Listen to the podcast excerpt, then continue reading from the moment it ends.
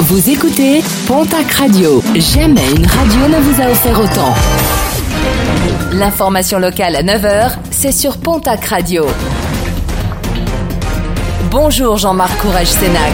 Bienvenue à vous et merci de votre fidélité. Incendie mortel déploré à Lourdes dimanche. Les flammes ont ravagé l'intérieur d'un appartement situé dans une habitation de la rue Saint-François.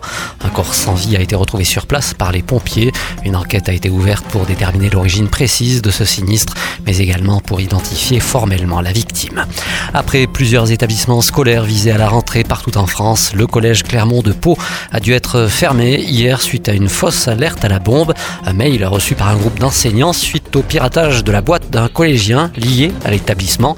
Les élèves ont été invités à rester chez eux toute la matinée avant la reprise des cours en début d'après-midi. Une enquête a été ouverte.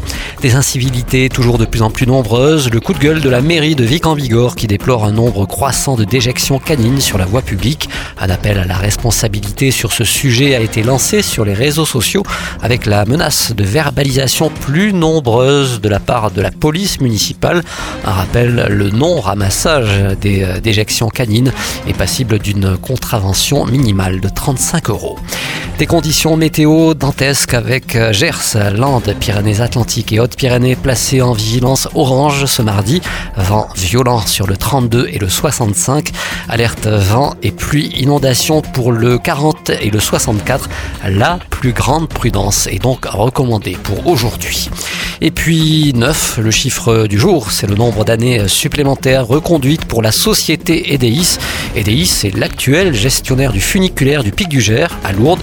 La société gère le site depuis le 19 avril 2019. Parmi les gros chantiers à venir, l'amélioration de la qualité du service et de la sécurité des usagers avec un investissement global de 435 000 euros. Un chantier qui porte sur les équipements électriques du funiculaire. La société EDIS gérera donc le funiculaire du Pic du Gers jusqu'en 2033.